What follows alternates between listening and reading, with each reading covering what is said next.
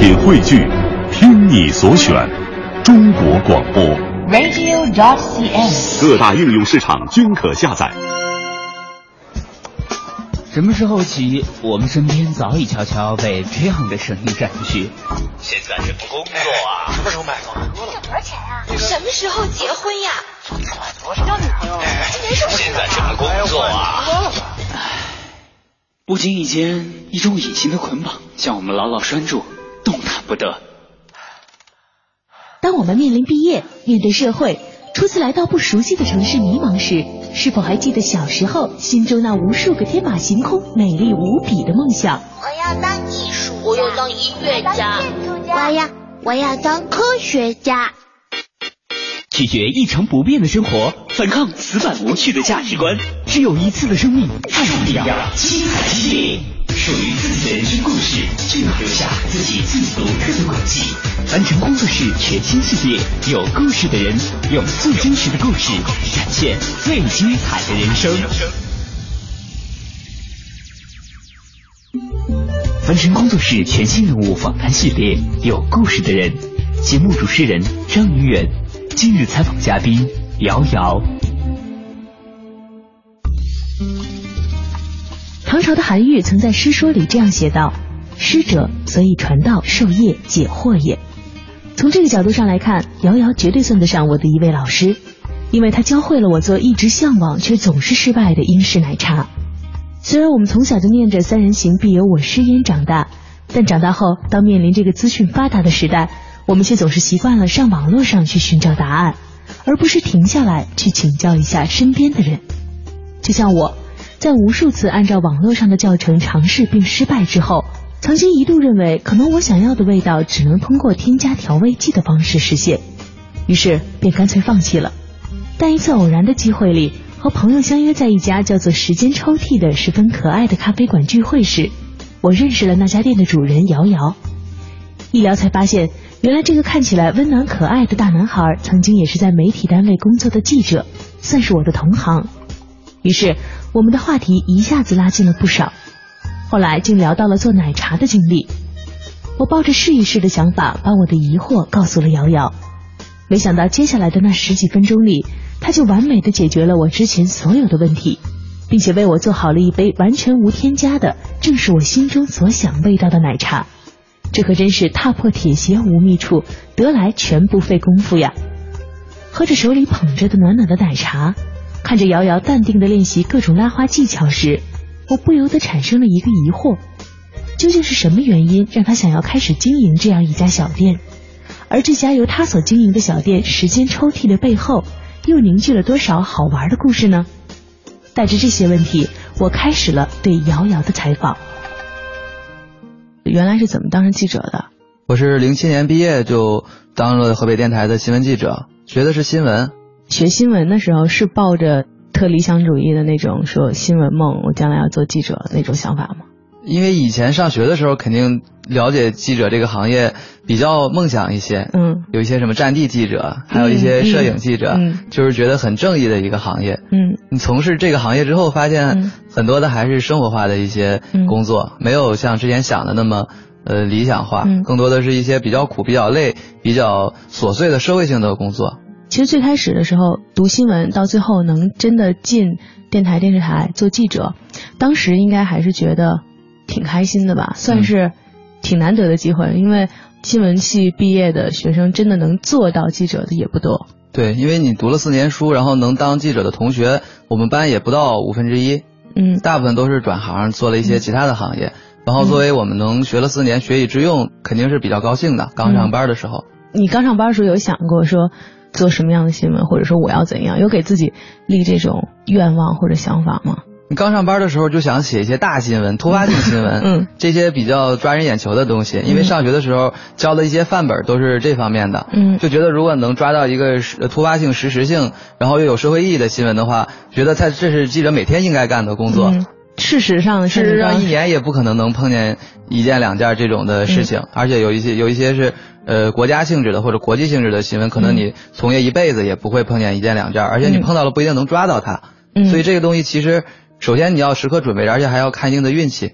不光是记者这行业了，可能大家很多别的行业都一样，就进入这个行业之前会有一个想象，嗯，然后到进入这个行业之后呢，发现自己想象和现实之间会有一个落差，但大多数人，比如说慢慢的去调整它，你当时这个调整的过程有用你很长时间吗？我们这个调整的过程大概有两三个月，嗯因为毕竟是从事记者行业，首先要求的就是适应环境的能力要强。嗯我的落差就在于我从一个想象的空间跌到了一个每天去采一些社会性的新闻，比如说嗯政府类的开会，嗯或者说社社区类的新闻，嗯就是这个东西是我每天要采的呃大部分的工作。嗯但是因为你想象跟现实还是有差距的时候，就会有落差。嗯。这个时候，首先我们有个老师嗯。会教导我们说，你想的是想做一些大事情，嗯。但是你要想，你现在的这个岗位上，其实做的已经是一些大事情，比如说你，你像我们说，我们想做一些这种维护社会正义的事情，嗯。然后我们老师就会教导我们说，首先你在这个岗位上，你没有做危害人民的事情，你就已经是嗯做了一些帮助社会的事情。嗯然后从这个角度上说，你只要做好本职的工作就已经不错了。嗯如果有机会的话，再去做一些更好的事情就可以了。嗯有一些老师的教导，还有一些同事们互相交流，然后加上适应一些环境，大概呃三四个月，就融入了正常的工作状态。嗯就是我当时最大的感受就是学的东西其实用不到实际工作里，嗯就是我学的是理论性的东西，嗯然后其实我上班用到的那些东西，我等于上班了之后那三个月到半年是重新又学习了一遍工作要用到的东西。你觉得你自己是一个理想主义的人吗？我是有一些理想主义的现实主义人，现实主义。对，就是我虽然有一些理想，但是我能接受现实。嗯，所以你其实应该算是最适合你当时那个工作岗位的那批人之一了。就是说理想呢，有理想，有热情，但是同时呢，你又能接受这种落差。就八零后的同学们，还有八零后的年轻人，这种想法的人还是比较多的。我觉得，我接触了一段时间之后，嗯，你就觉得就是其实大家就是调整的还算比较好。对，可是如果你调整的挺好的话，当时怎么会想到跑出来开咖啡店呢？你这个涉及到找对象的问题。当你有了人生的另一半之后，你就是一个家庭，嗯你考虑问题的角度和你考虑问题的呃方向性都会发生变化的。不是说我从我自己的角度考虑，嗯。如果从我的角度来说的话，记者是一个很锻炼人的行业，首先，嗯。而且能接触到很多的人，其实很多的社会行业、社会的环节，嗯。然后是一个很有乐趣的工作，但是它是一个很累人的工作。嗯。你比如说二十四小时开机，凌晨几点领导说有突发事件喊你就要走，所以这个工作就是不是一个很稳定的工作。嗯。你当你找了对象，然后有家庭了之后，尤其是我们那时候一个月基本上要出二十多天差，这个基本上在对象看来就是一个不太顾家的工作。嗯。所以有了对象，尤其是结婚了之后，经过一些考虑和一些想法，我们也试过换岗位，比如说呃转成编辑和幕后的岗位。嗯。但是我们发现我们还是喜欢出去跑，嗯。就如果我们在这个岗位上就想干好，嗯。如果说退而求其次的话，呃又想在这个单位待着，又觉得这个工作不是特别适合自己，有点混混日子的日子。作为一个年轻人来说，就觉得有点虚度时光。嗯既然这样的话，我们就不在这个地方当编辑，嗯我们还是决定自己去找一个自己觉得又能顾家又能实现自己理想的别的工作，嗯甚至还没有孩子，还比较年轻，嗯时间精力都还比较够。嗯，然后那时候我们嗯商量了之后，决定就是选择咖啡馆这个行业。你好像是做的事情挺喜欢的，但是这个喜欢一直都没有到达一个就是很执着的那种程度。嗯，这个就是没有，嗯主要是我们比较属于顾家的那一类，嗯就是在没有家庭的时候，工作是我们的首要考虑的问题，我们要干好工作，嗯然后我们要干本职的工作。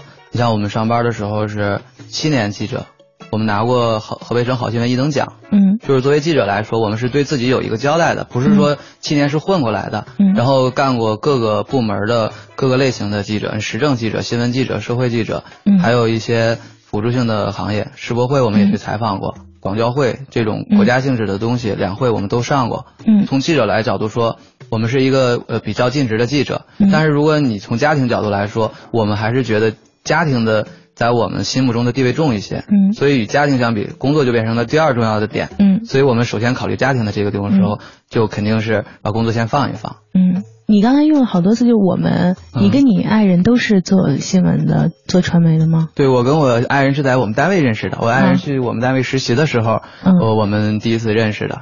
其实这个做咖啡店，当时这个发出这个想法是你爱人这个想法。呃，我爱人比较喜欢开咖啡馆，我记得第一次来你店里面跟你聊天，就觉得你是一个挺健谈的人。这是你本来的性格就这样，还是经过这七年老记者的这个锻炼生涯，你才变成这样的？这是我从小本来的一个性格，本来的一个状态。对，就是喜欢跟人沟通，喜欢跟人玩儿。嗯所以我那时候也是选择新闻专业，也是跟这方面有关系。嗯，我觉得我比较擅长跟人沟通。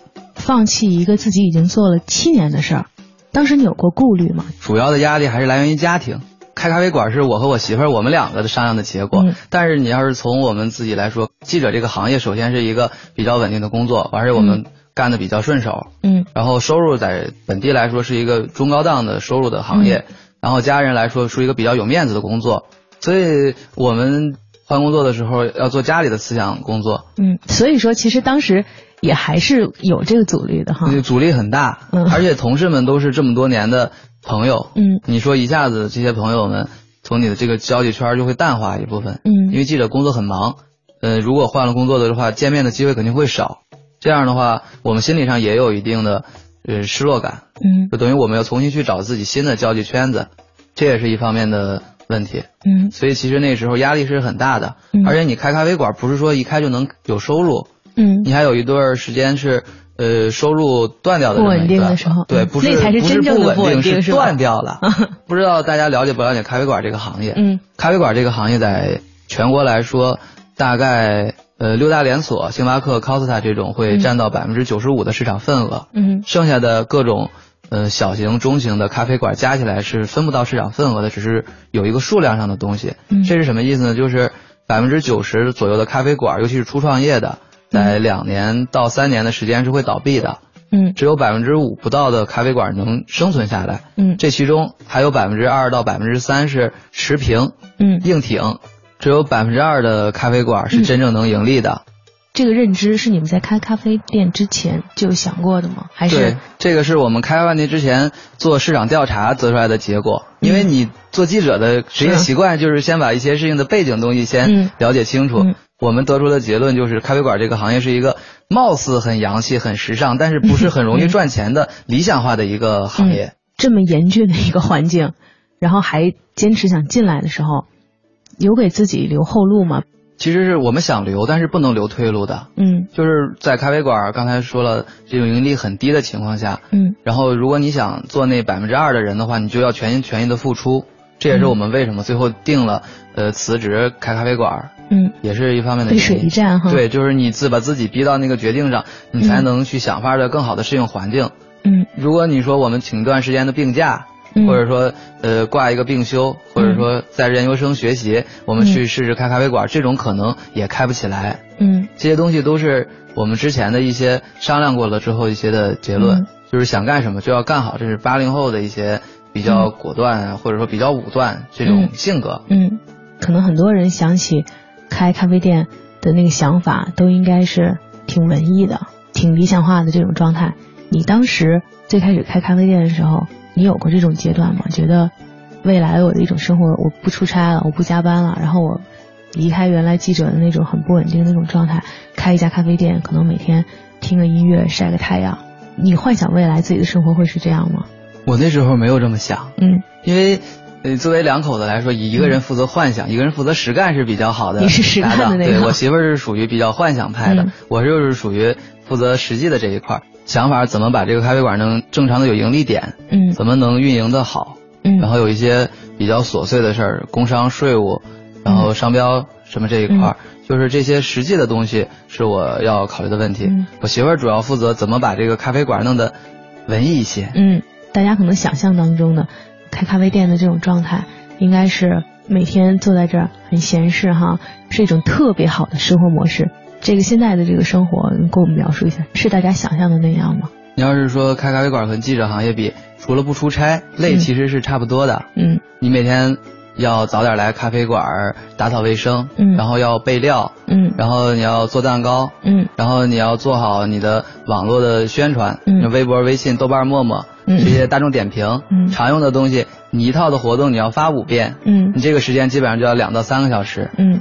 然后还有一些技术方面的基础练习，嗯。你做咖啡怎么做得好，嗯。每天要做一些重复性的枯燥的呃练习，这些是客人看不见的。嗯。所以其实每天早上我们基本上在九点左右也就会到店儿里，嗯。九点到十二点半是我们准备每天工作的时间。嗯正常的营业是从十二点半左右开始，嗯到晚上的十一点左右。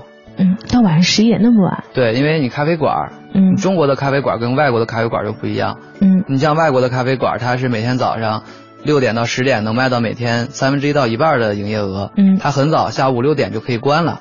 可是中国的咖啡馆不是一个生活的必需品，嗯它更多的就是作为一个生活的调剂。嗯我需要放松环境，嗯或者说我需要跟朋友聊天，我才会去咖啡馆。嗯所以在这种情况下，它上午的时间是没有营业额的。嗯所以你晚上的时间只能延长，嗯也是根据国情做的调整。嗯，其实像你说的哈，大批量的市场份额全都被一些已经做的很大的国际连锁的这种企业占据了。小资一点的、文艺一点的这种个人开的咖啡店呢，其实数量并不少。相对进入一个比较饱和的这个行业之后，你们有当时想过我们要做一个怎样的特色，或者我们跟别人不一样的地方是什么吗？我觉得这个就是市场定位，首先就是有一些、呃不同，嗯就是大家可能觉得我们开店是跟呃一些连锁品牌抢市场。但是嗯我们那时候做完市场分析，我们觉得是我们没有跟他们做市场的竞争，我们是填补他们市场不足的地方，嗯，所以我们他们不足，你觉得在哪儿？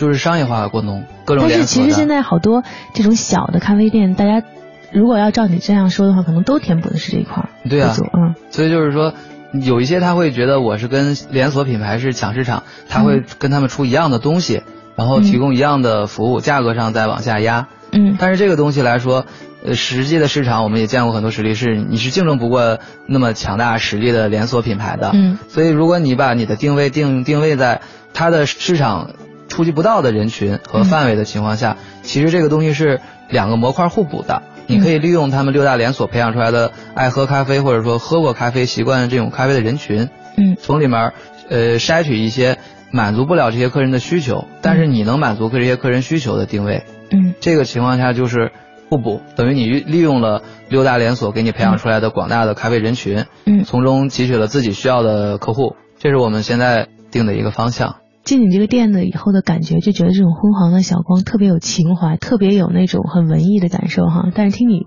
说的你们的这个整个经营策略啊，又觉得是一个特别理性的状态，所以好像是在用一个特别理性逻辑的状态，在做一件特别浪漫有情怀的事儿。这个不是一下子就到的位，嗯我们大概经过了一年的跌跌撞撞的这种市场磨合和调整。嗯。就是你要开这种文艺性的小店的话，嗯。你的难点在于怎么在盈利性和文艺性中间找到一个恰当的平衡点。嗯。如果你盈利性太过的话，大家还是觉得你是一个商业性的店；嗯。如果你文艺性太过的话，你没有盈利点，你是没有一个支撑你长期实现梦想的一个呃经济实力的。嗯。这个平衡点是每个店主自己才能定，怎么能找到合适的点是开这种小店最大的问题。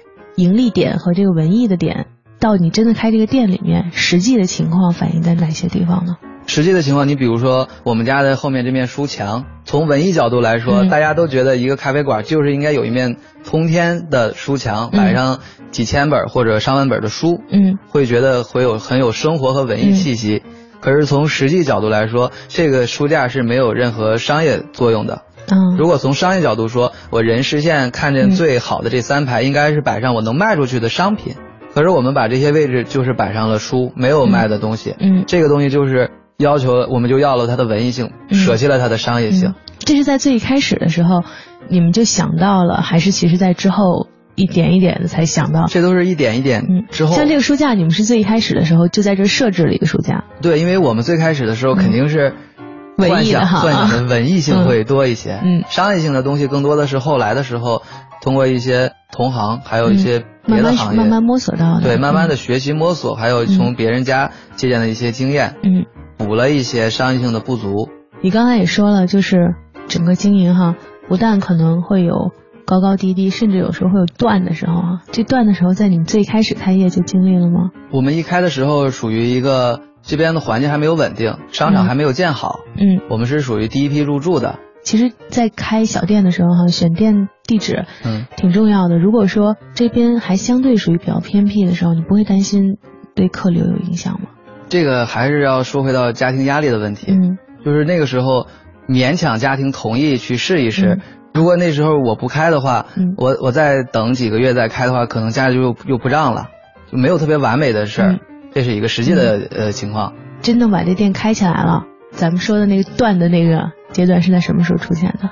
我们那时候也是过完年之后开的，嗯就是现在我们是整两周年，嗯开了之后商场还没有正门儿，嗯我们需要走大概七八百米的地方去小区的后门儿，把嗯客人领到我们店里。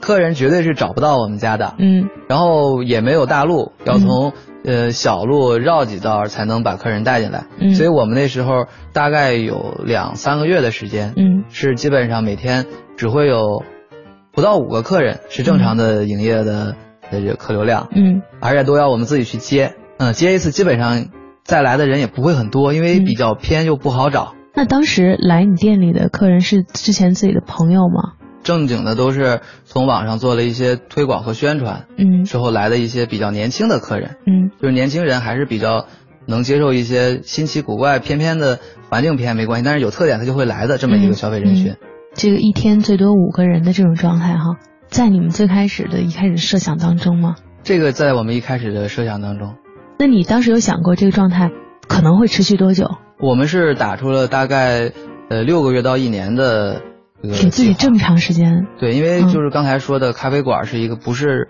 特别好生存的行业，嗯。它能盈利的时间基本上都是在六个月再往后，嗯。所以我们这个地方又偏，嗯。环境又小，嗯。所以我们给自己多打出了几个月的预备期。呃，有了这个提前的心理准备，好像你应该也不会是一种很焦灼的状态哈。这个首先有一个心理预期，我们已经做好准备，但是还有一个就是你新入了一个行业之后很新，很很新鲜哈啊。然后你每天去接客人的时候，你会有一些特别高兴的呃嗯感觉，就觉得好像买彩票中奖了。就这个嗯。这个新行业的新鲜感会嗯。帮助我们去抵抗刚入行业的一些负面的因素，比如说嗯。收入低。嗯所以为什么咖啡馆也是两年的时候最容易倒闭？嗯你这个新鲜感一般的来说也就持续到一年到两年。嗯根据人的性格的宅的程度来说的话，嗯呃，如果能超过两年还能坚持这种状态的话，那就是作为一个正常的工作和事业来看，就不是完全靠热情在坚持。嗯所以咖啡馆在业内来界定的话，三年不倒闭算是起步。你现在觉得这个新鲜感差不多退光了吗？对我们现在新鲜感基本上也都是消退的差不多了。嗯刚开始的时候，每天练基础的技术，嗯会觉得很有意思。嗯可是我们现在每天练基础的技术，只是因为它是开咖啡馆必要的工作，嗯已经没有刚开始的那种特别兴奋的热情在里头了。嗯嗯，真正到六个月到一年的时候有转机了，开始有吗？我们基本上是四个多月、五个月的时候开始，呃，收入持平的。嗯从六个月开始，每个月有盈余，嗯，所以比我们的设想是好一些的。嗯，你刚刚用了一词挺有意思的，就是说到两年之后，看你还能不能做下去，就看你有多宅嘛。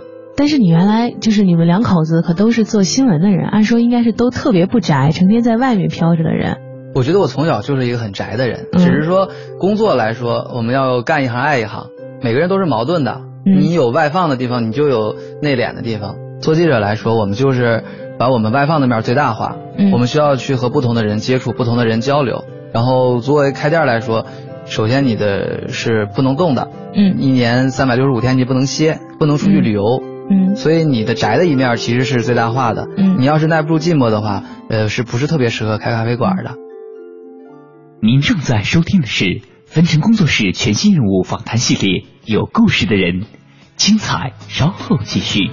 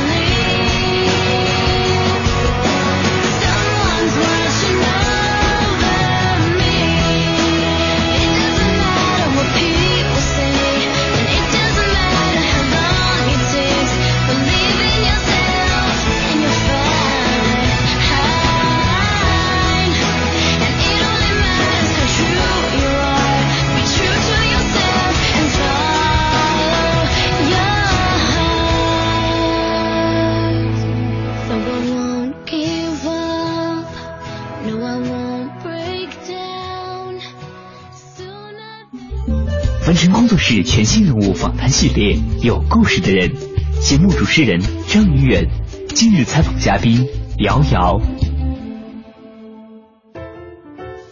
二零一三年之前，瑶瑶的身份是一位新闻记者，而且从业七年的经历，让她也能算得上是一位老记者了。瑶瑶说，那段时间里，他们报道的新闻得过奖，节目也不错，采访也挺多，四处在出差，似乎忙碌而又充实。但是那种工作状态却总让他觉得生活似乎应该不止于此。于是他在工作出差之余，就开始找各种自己喜欢的事情，去丰富自己的生活，收集各种年代的怀旧玩具，走遍全国的旧货市场，并乐此不疲。谈起咖啡，他说自己与咖啡最初的接触来自于熬夜加班时的那杯回魂速溶咖啡。也正是这样一个看似业余的开始，让他逐渐喜欢并开始学习咖啡知识。最终，他决定把自己生活中的两件爱好合二为一，开启了一家百年玩具怀旧主题的咖啡馆。现在，许多熟悉这家店的客人们早已把这里当做了一个休憩会友的最佳地点。但最初这家店开始经营的时候，却遇到了不少压力。回想起那些，瑶瑶说：“没办法，谁让我们想开的是一家听起来就有点梦幻而悲壮的咖啡店呢？”你现在站在这个两年到三年这个这个坎儿上，想自己未来要做些什么，会有跟之前不同的想法吗？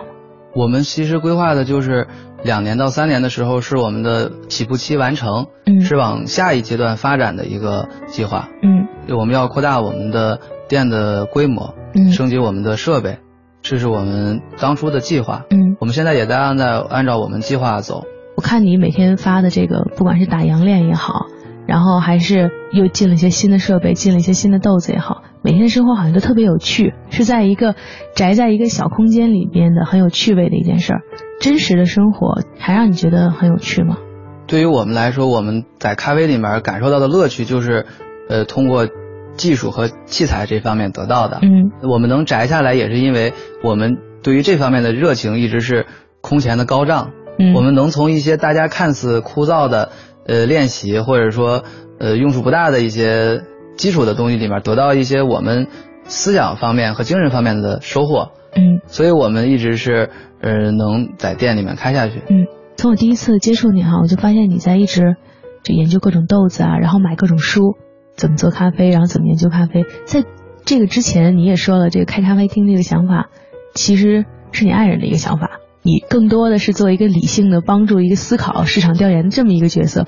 现在怎么好像从这个后面的支持者变成了一个你是冲在前面这个咖啡师这个角色了？因为开咖啡馆来说，对我们的市场调查当中，自己不干的店基本上是开不下去的。嗯就是有些大家理想化的，我作为投钱的人，我雇一个咖啡师和店长，嗯然后我自己有一个放松的环境，定期的去看一看就可以了。嗯这种想法在创业的人来说是占一个很大比例的。嗯可是，在我们的调查中，这种店大部分店都倒闭了，就是因为首先你雇的这个人他不一定能长期的跟你合作下去。嗯然后咖啡馆，尤其是小型和中型的咖啡馆来说，嗯这个咖啡师是这个店的主心骨和灵魂。嗯如果你这个咖啡师走了的话，首先你的风味是会变的。嗯客人每天来是跟这个咖啡师做聊天和朋友，嗯他走了之后，你的人群也会发生变化。嗯所以，如果你雇的这个人，或者说跟你合伙的这个人，他走了的话，你的店其实是属于大病一场，嗯能不能活过来要看运气和你的运营。嗯所以这个东西，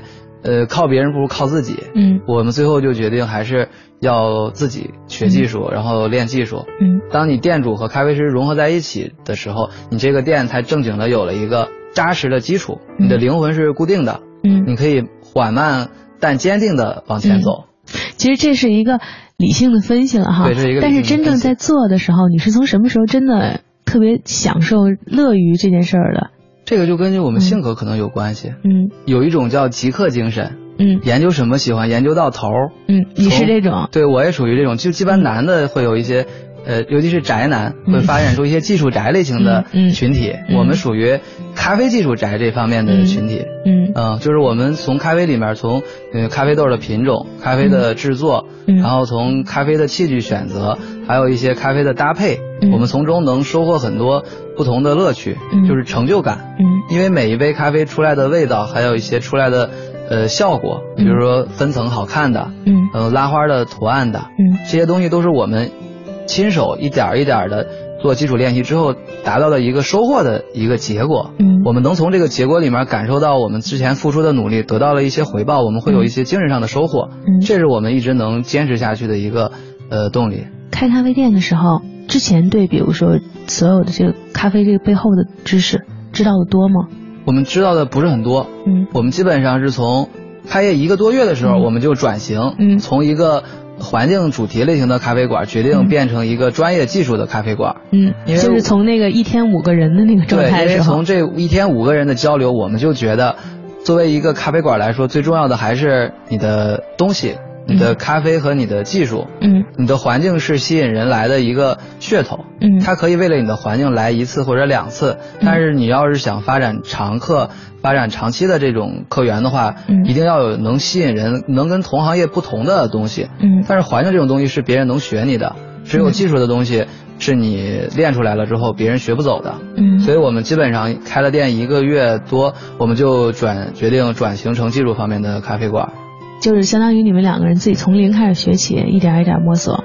呃，开业之前我们也是去学了一下咖啡，参加的培训班，嗯，但是那个时候没有说真的想要做，的多好啊，就觉得咖啡馆嘛，对吧？我们嗯环境好就可以了，嗯你东西吃吃喝喝的不难吃不难喝就可以了。嗯，然后这个观念转变是从一个多月那时候开始的，一个就是月开始就一头扎进去了哈。对，就是我们的定位就变成了要做呃最好的咖啡。嗯这个最好不是说相对于全国或者说世界来说，嗯我们现在就就是要最起码要做本地最好的，嗯就是你踏实一点说，是跟本地市场来说，我们最起码要保持在中上等的这么一个味道和一个感觉。最开始的时候，像你们店，不管是从装修的风格啊，还是想从传达出来那种感觉，用你的话说就挺文艺、挺情怀的一个店。但是慢慢的，现在就是既在文艺情怀的这个基础上，让你觉得有一种很舒服的感觉，同时你们还希望能够做出特别好的咖啡了。你觉得到现在两年了，你实现了自己当时那想法了吗？从转完型之后，我们一直是很坚定的按照自己的呃规划去往前走，嗯虽然说跌跌撞撞的也遇到了一些困难，嗯，但是现在还是呃比较成功的。像你说的，咖啡店想要做成哈，最需要的是得有一批固定的客人，然后他们是真的来喝咖啡的，而不是喝这个情怀的哈。在转型了这么长时间之后，你的这个目标达到了吗？我们现在这个固定的老客人群大概能占到我们总体客源的百分之二十左右，嗯。就是基本上一个星期会来三次到五次，嗯。呃，有空的时候他会过来，呃，喝点咖啡，嗯。我大家一起交流一下咖啡的呃文化，还有一些知识，嗯。算是一个小团体，算是这么一个性质的事我现在还开课了？啊。是你店里面的客人会来的，还是你会向对外有报名的教这个课？我们这个课是全向社会开放的，嗯。一方面就是我们可以通过教学强迫自己去学一些更深的知识，因为你要教别人，你肯定要了解的多一些。嗯一方面呢，也是去锻炼一下自己教学的能力，嗯同时客人也能通过我们这儿得到一个免费的公益的学习咖啡知识的平台。其实这个也是培养一个客源的方法。嗯虽然说是公益的教课，但是如果他能深入进去的话，嗯他肯定会变成一个固定的客人，嗯。是其实是一个互惠互利的一个活动。你店里这个现在新的这个招牌“店主的灵魂”，是最近想出来的一个自己的招牌吗？半年了，嗯我们之前一年半的时间只是在做基础练习，嗯就是我们明显的知道自己的技术还不足以把这个咖啡的风味完美的展现出来的时候，嗯我们也没赶着什么写，嗯基本上是半年以前，基础功比较稳定，嗯能很自信的告诉客人这个东西就是我们家的特点，才会写了这个黑板。写到这个店主的灵魂啊，说到灵魂的这个，其实挺难寻找的，尤其是在一家店的这个定位上。